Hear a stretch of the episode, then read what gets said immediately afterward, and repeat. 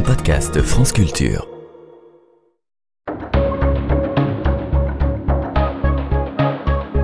Les pieds sur terre. Sonia Kronlund. Le succès de ces magasins de vêtements atteint son pic au milieu des années 2010. La cible, ce sont les jeunes, riches et beaux, souvent des lycéens blancs qui font la queue devant ces enseignes où on entre faire une expérience et pas seulement acheter, même si on se doute bien que c'est là le but. Les vendeurs sont recrutés sur leur physique, leurs pectoraux surtout, et se tiennent torse nu dans une atmosphère d'un érotisme aseptisé qui rappelle celui des Beach Boys. Les pièces sont peu éclairées, décorées de palmiers et assourdies de musique. Le chauffage constamment allumé participe à cette ambiance de vacances, alimentée par des écrans géants où défilent des plages de sable blanc, des surfeurs et le bruit des vagues. Un parfum d'ambiance diffuse aussi des senteurs d'été iodées, de fleurs et de coolitude. Car ici, on est cool, c'est obligé. Les jambos attirent les jambos, explique ainsi la marque de vêtements américaine Abercrombie, suggérant implicitement que la beauté sera contagieuse ou ne sera pas. Tout cela s'est écroulé depuis. En 2020, l'enseigne avait fermé 137 points de vente dans le monde, dont le plus fameux, un hôtel particulier de 10 000 mètres carrés sur les Champs-Élysées. Et dès 2014, le défenseur des droits de l'homme en France s'était d'ailleurs ému de ces procédures de recrutement jugées discriminatoires, car fondées sur l'apparence physique. C'est pourtant là que commence notre histoire sur les Champs-Élysées, que travaille ce jeune homme qui n'est pas juste un BG, mais un garçon fort sympathique, à qui il va arriver une aventure pas banale, mais très 21e siècle, la vie volée d'un BG par Elodie Maillot.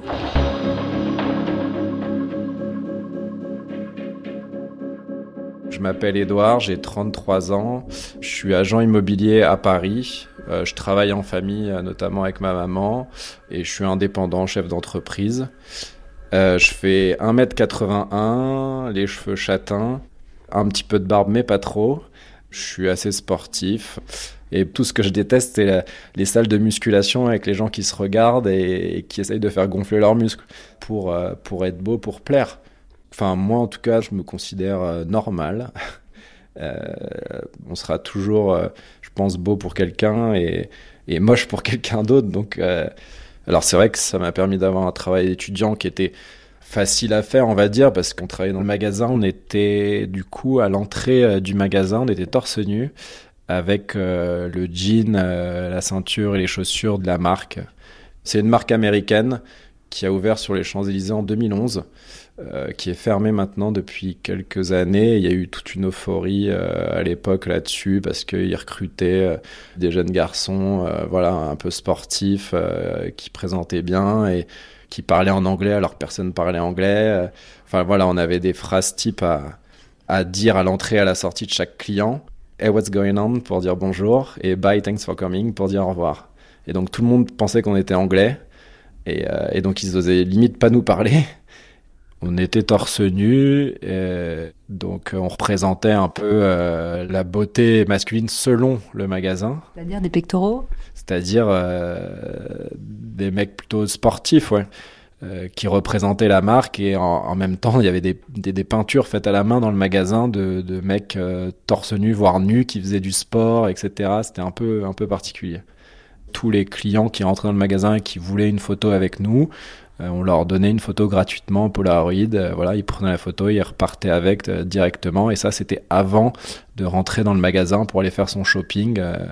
On mettait la petite photo de Polaroid dans une petite pochette avec l'encadré où il y avait le nom de la marque, etc. Et, c'est vrai que les gens, euh, ils rentraient chez eux avec ça. Il y en a qui revenaient tous les week-ends parce que ça changeait. De, on était une dizaine à tourner, donc ils voulaient avec quelqu'un d'autre. Ils voulaient avoir toutes les collections. Ou alors, euh, on changeait de tenue parfois quand il faisait froid. On mettait une, veste ouverte où on était torse nu en dessous. Donc euh, c'était un peu le souvenir du magasin quand les gens repartaient.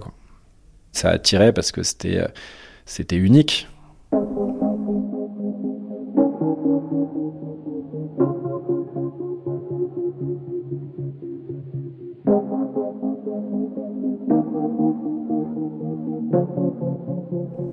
Au début, je voulais pas. J'étais très très mal à l'aise au départ. Après, forcément, on prend l'habitude. Quand je dis l'habitude, c'est qu'on se sent plus à l'aise. Mannequinat, tout ça, je j'étais pas du tout dedans et j'y serais jamais. Mais non, non, au début, c'est très malaisant. Et puis surtout que, bon, il y a les bons côtés, oui, quand on voit voilà, des, des, filles qui viennent et qui sont éblouies devant toi alors que tu comprends pas trop pourquoi, mais il y a aussi des, des mauvais côtés où tu as des gens, des mecs, des nanas ou peu importe, qui essayent de te rabaisser, de te redescendre. Hein. Ou des gens qui, justement, qui, de par le fait que tu sois torse nu, essaient de commencer à, te, à toucher ton corps avec leurs mains ou des trucs comme ça. Ça arrive, bien sûr. Bien sûr, tu te sens comme un objet. Après, moi, euh, pour nous, c'était juste un travail étudiant euh, qui était plutôt bien payé. C'était peut-être 100 ou 150 euros à chaque passage. Et c'était euh, des deux passages par jour, donc, euh, donc ça valait le coup. Hmm. Moi, j'allais pour ça et parce que aussi, voilà, j'ai rencontré des gens exceptionnels là-bas avec qui je travaillais. on était aussi invités un peu partout dans Paris pour sortir parce qu'on travaillait dans ce magasin. C'était une superbe ambiance et tout le reste, les trucs négatifs, on n'y pense pas trop.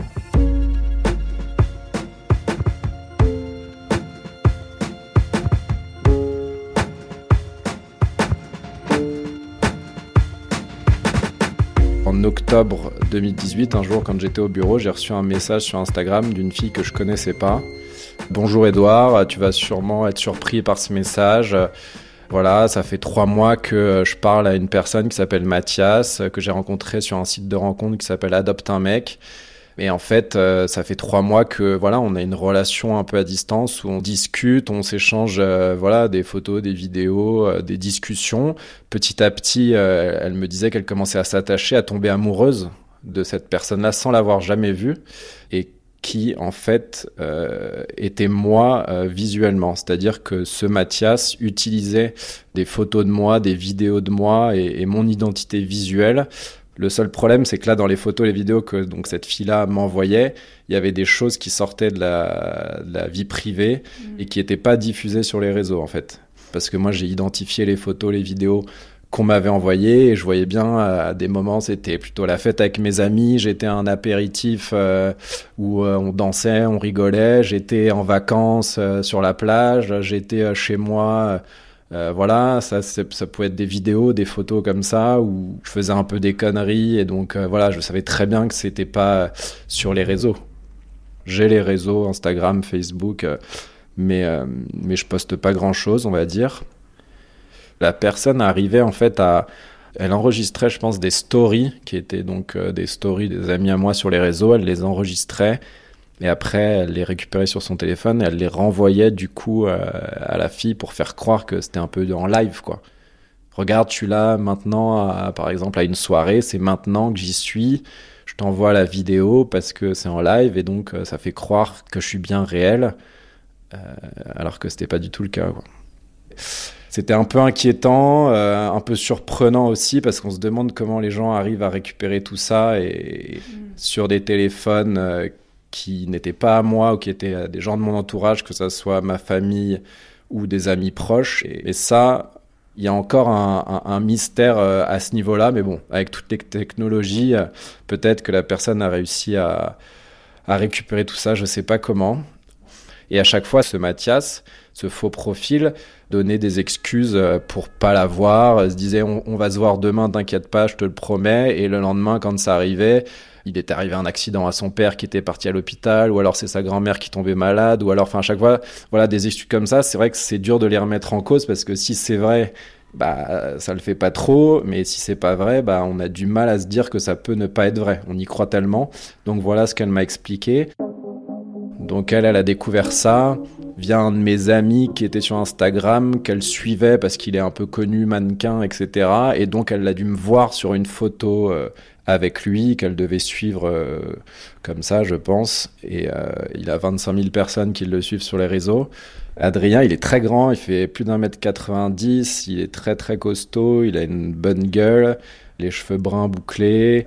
En fait, on travaillait ensemble dans un magasin de vêtements à l'époque à Bercombi, et c'est comme ça qu'elle a remonté mon, mon profil.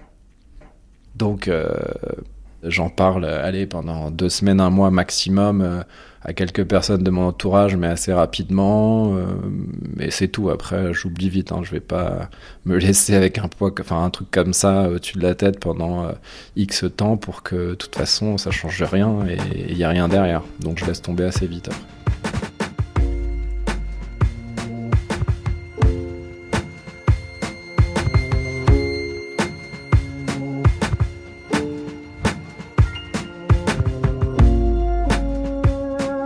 Trois ans, du coup, cette histoire enterrée, plus rien. Et là, en 2021, j'ai une autre fille sur Facebook qui me renvoie un message en me disant Edouard, salut. Je me suis fait euh, avoir par euh, un mec qui avait le même prénom que le premier, il s'appelait Mathias.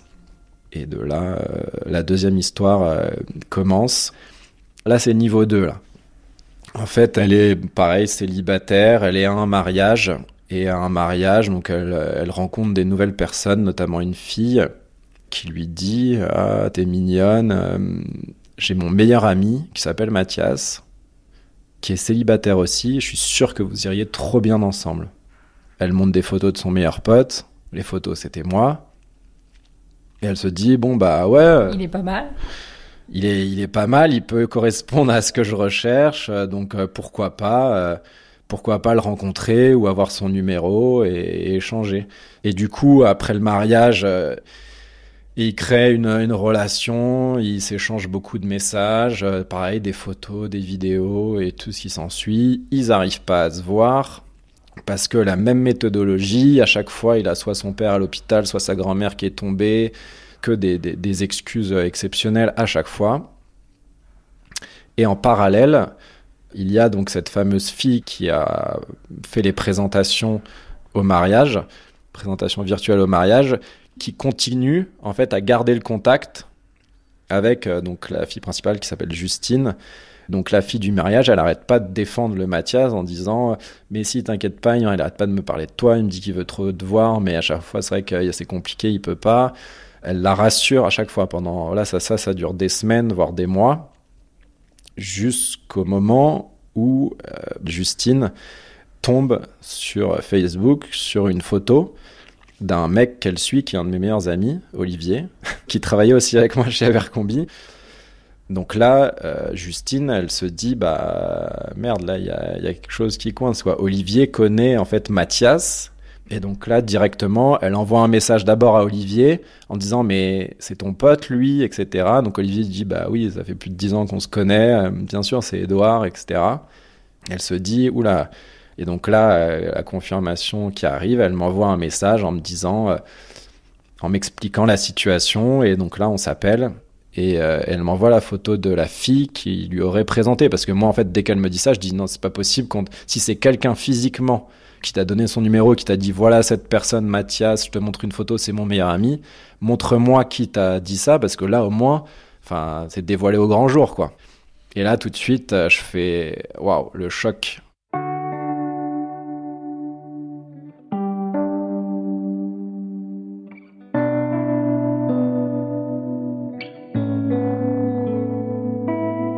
Je vois qui c'est, elle travaillait euh, pareil avec nous euh, chez Abercrombie au début. Mais en fait, comme on était énormément d'employés, on devait être, je sais pas, 200 ou 300. Donc cette fille-là, je me souviens d'elle juste euh, visuellement, quoi. Mais ça n'a jamais été une amie et je lui ai même jamais trop euh, vraiment adressé la parole. Je crois que c'est elle qui me donnait mes tenues qui étaient propres, qui étaient lavées. C'est avec elle qu'on échangeait, entre autres. Salut, euh, ça va, voilà, je suis telle, telle taille pour les pantalons, les trucs, mais c'est tout. Donc c'est vrai que j'ai quand même eu affaire à elle plusieurs fois pendant plusieurs années. Donc là, là par contre, là c'est un petit choc quand même. Donc le premier truc que je fais, c'est que je recontacte un peu les anciens employés qui bossaient avec moi, à qui je m'entendais bien. je leur demande, tu te souviens de cette personne? Euh, Ouais, ouais, je me souviens. Bah, aucun, rien de spécial, rien de particulier. Donc euh, très gentil, euh, rien à signaler, quoi, en gros. On avance un peu avec Justine dans le, comment dire, dans l'enquête et j'avais une, euh, une copine et c'est vrai qu'il y a des, des photos, des vidéos qu'elle a prises elle, parce que j'étais avec elle, notamment chez moi par exemple, qui ont fuité et qui sont arrivés à Justine. Alors c'est vrai qu'il y en a beaucoup qui me disent ouais mais c'est sûr c'est elle, etc. Euh, moi j'y crois pas une seconde. Là je sais très bien que c'est pas elle qui aurait envoyé ça. Surtout qu'encore une fois, il faut voir les, les, photos et les vidéos. Hein, c'est pas des trucs euh, extraordinaires où on se dit oh là là ça va faire le buzz, je vais envoyer ça à telle personne, elle va l'utiliser pour. Enfin vraiment c'est des trucs mais c'est des catastrophiques. Hein. Ce qu'elle recevait c'est des vidéos ou des photos de moi. Euh, où je prends mon petit déj comme un con en train de bouffer mon bol de céréales ou mes tartines. Enfin, je veux dire, il y a rien d'excitant, il y a rien d'incroyable. Donc en fait, je pense que la personne, elle a pris un peu ce qu'elle a réussi à avoir, j'ai l'impression, et elle les a utilisés un peu pour ça, où elle s'est dit, c'est peut-être des choses de la vie hyper, euh, comme c'est assez banal, je vais envoyer comme ça, ça va vachement euh, accentuer ma, ma, ma, crédibilité, quoi. Puis plus on avance, plus on se rend compte que... Euh, on a la forte conviction que c'est cette personne-là, cette fille-là, donc euh, du mariage, qui se trouve derrière le, faux compte de Mathias avec mon identité, parce que les liens sont trop forts pour euh, ne pas penser que, que c'est elle derrière tout ça.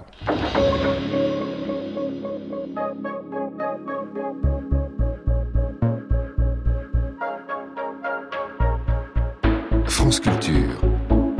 Les pieds sur terre. Moi, je me suis senti, ouais, volé. Bah, moi, je me considère victime euh, pour l'usurpation d'identité visuelle, bien sûr, et que c'est vrai que euh, je m'imagine, je me dis, euh, si j'avais croisé Justine dans la rue ou en soirée ou quoi, qu'elle était tombée sur moi après quelques années, elle m'aurait engueulé, enfin je sais pas, tu vois, elle ou alors elle m'aurait rien dit, elle aurait parlé à ses copines en disant putain c'est le mec, tu te souviens, qui m'a jamais vu, qui m'a laissé comme ne moins que rien parce que euh, parce qu'il a jamais voulu me voir, qu'il m'a laissé avoir des sentiments pour lui alors qu'en fait euh, il se passe rien, bah c'est sûr que c'est pas l'image qu'on veut qu'une personne ait de nous quoi. Il y en a deux que j'ai qui m'ont sollicité, mais j'espère qu'il n'y en a pas d'autres qui ont été victimes de ça aussi via via mon identité visuelle. On peut penser à plein de choses. Donc on décide au début de pas contacter la fille du mariage directement, parce que moi je voulais, je pense que c'était mieux que je l'ai pas au téléphone. Pourquoi? Parce que euh, je peux être un peu ouais bon après peut-être qu'elle méritait mais je peux être un peu sec un peu dur dans mes paroles. Après en fait j'ai décidé au lieu de la contacter de porter plainte euh, pour tout ça quoi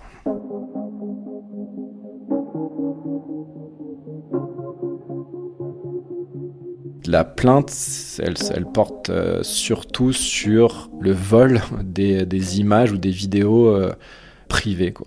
mais pas sur euh, l'usurpation, on va dire, d'identité visuelle, parce qu'il n'y a pas de preuve que ça soit vraiment cette personne-là derrière tout ça, ni, ni pour les photos les vidéos, ni pour l'usurpation d'identité visuelle et voilà, mais c'est vrai que ça n'a pas donné grand-chose. Là, j'ai été réécouté en plus euh, deux ans après par la police, là, il y a deux semaines, parce qu'ils n'avaient pas tout compris.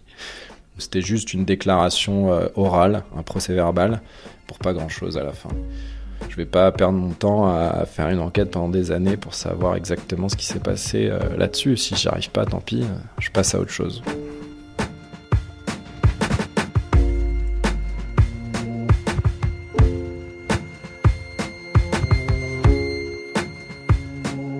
Il y a un dernier volet. On va peut-être dire que c'est le niveau 3. J'espère le dernier. Là, en fait, c'est un jour, j'arrive euh, à l'anniversaire de ma cousine, donc qui a presque une trentaine d'années.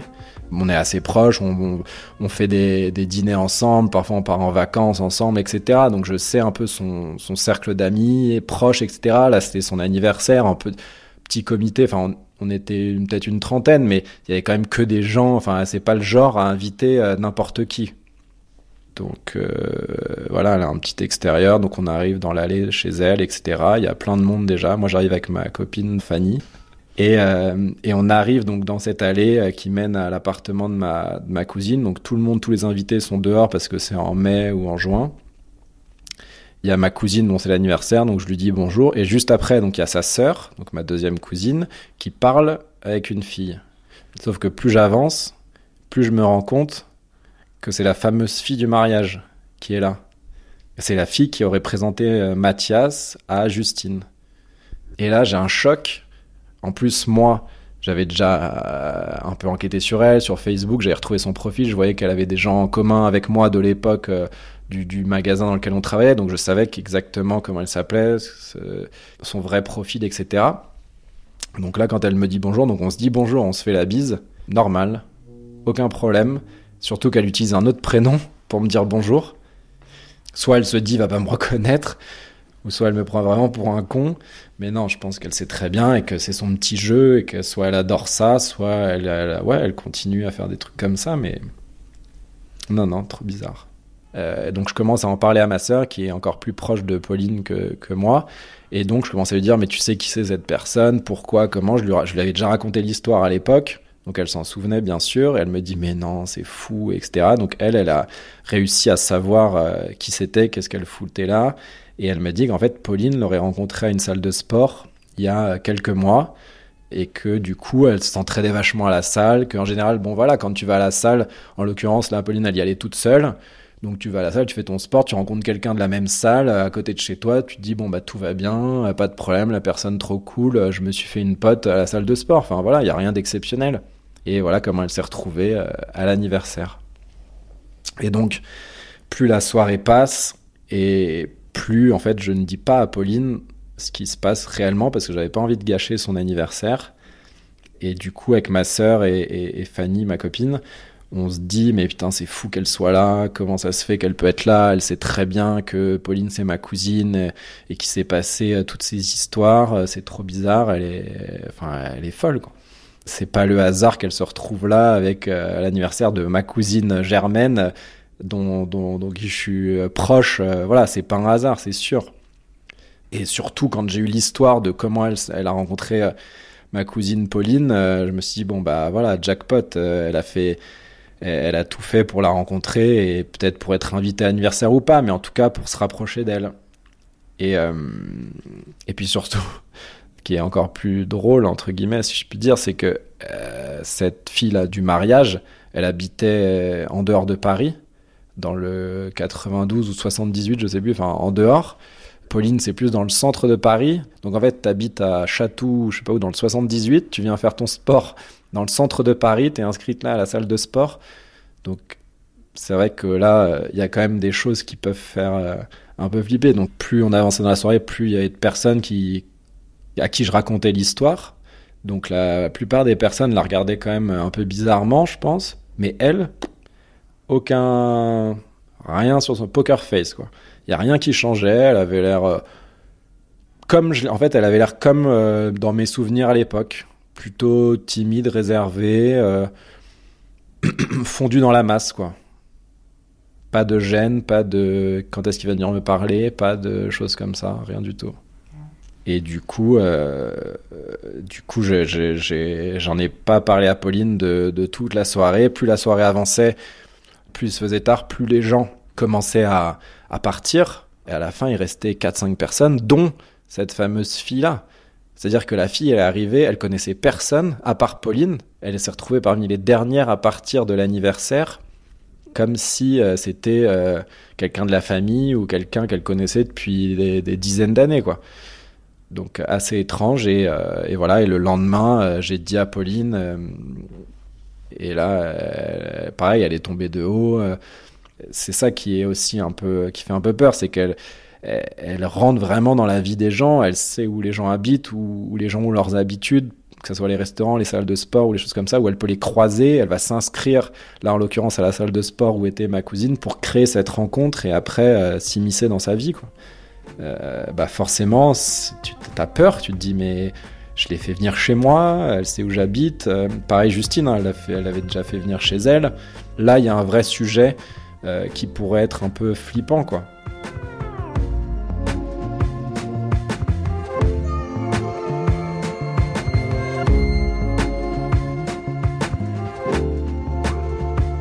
Le monde m'a dit pourquoi, euh, pourquoi t'es pas allé lui parler, ou même avant avec Justine, pourquoi tu l'as pas appelé, etc. Et en fait, je me disais soit elle attend que ça, et donc j'ai pas envie de lui donner ce qu'elle attend, euh, soit la deuxième chose, c'est que bon, à l'anniversaire, j'avais pas envie de gâcher l'anniversaire en ayant une discussion en m'emportant, en m'énervant et de me gâcher la soirée aussi, même si c'était déjà un petit peu fait. Non, j'ai réussi à résister et je pense pas que c'était une bonne chose d'aller lui parler parce que moins tu donnes d'importance à ces gens-là, plus tu t'en fiches, plus tu les laisses loin de tout ça et, et je pense que plus il passe malheureusement une autre victime euh, rapidement. Ce qui est bizarre, c'est que je l'ai jamais, jamais, jamais recroisé. Jamais.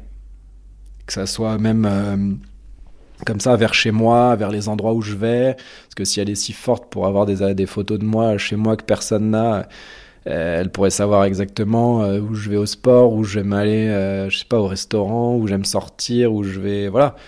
Donc, je sais pas. Je pense qu'elle est attirée par les femmes. Et je pense qu'elle utilise mon identité pour attirer les femmes et pour leur mettre le grappin dessus et jouer avec. C'est vrai que elles sont assez jolies quand même. C'est des belles filles, à peu près le même profil, plutôt plutôt plutôt fines, blondes, châtains ou plutôt à visage fin, assez belle, assez jolie. Donc peut-être que c'est son type de femme et, peut-être que soit ça l'amuse, soit elle aime ça, soit euh, voilà. Mais la question c'est pourquoi utiliser l'identité de quelqu'un qu'elle connaît au risque de se faire prendre alors qu'elle pourrait trouver des images de quelqu'un qui sort de nulle part sur internet quoi. La prochaine étape, c'est que là, euh, c'est comme euh, sur Netflix, il y a des mini-séries qui s'arrêtent au bout d'un moment, il n'y a pas d'autre saison, bah là c'est la fin. Et ça s'arrête maintenant.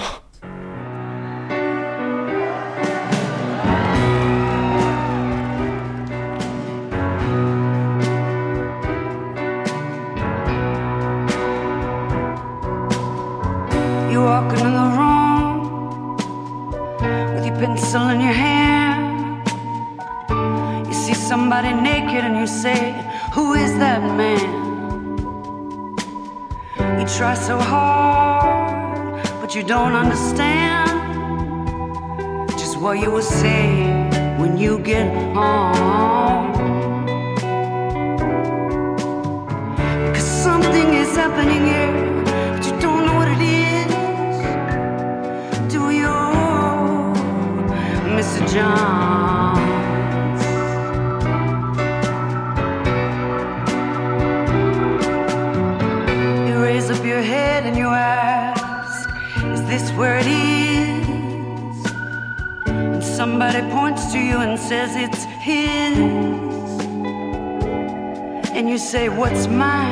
Somebody else says, Well, what is? And you say, Oh my God, am I here all alone? Something is happening, you don't know what it is. Do you, Mr. John?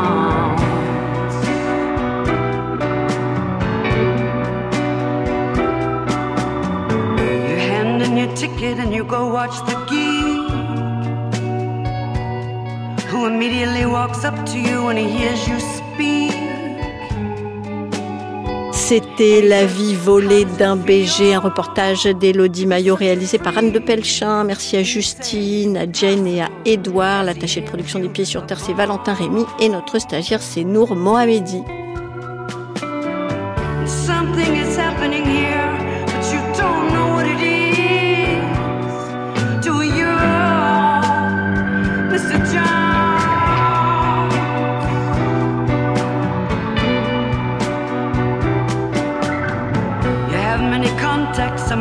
lumberjacks to get you facts when someone attacks your imagination.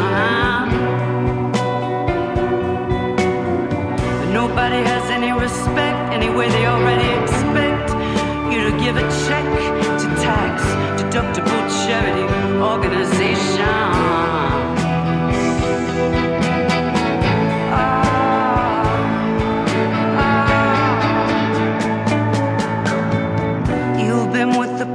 And they've all liked your looks. With great lawyers, you've discussed lepers and crooks. You've been through all of Scott Fitzgerald's books. You're very well read, it's well known.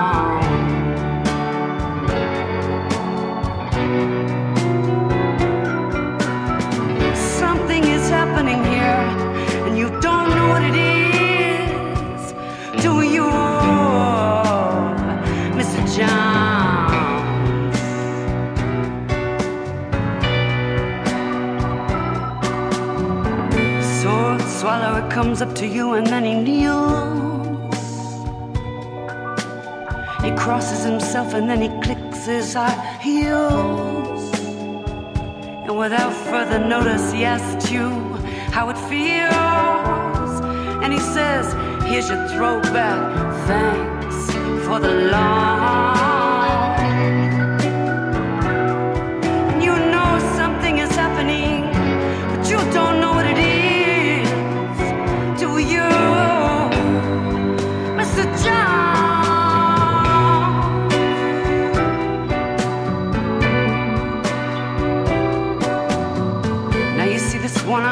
Midget shouting the word now.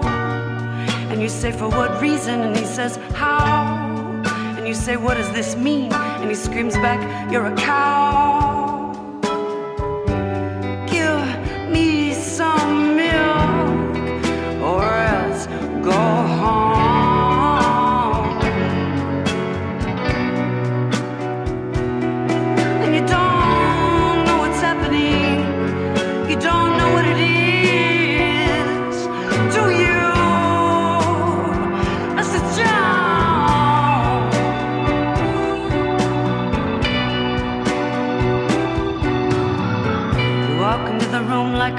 Camel, then you frown. You put your eyes in your pocket and your nose on the ground. There ought to be a law against you coming round. You should be made to wear your fine.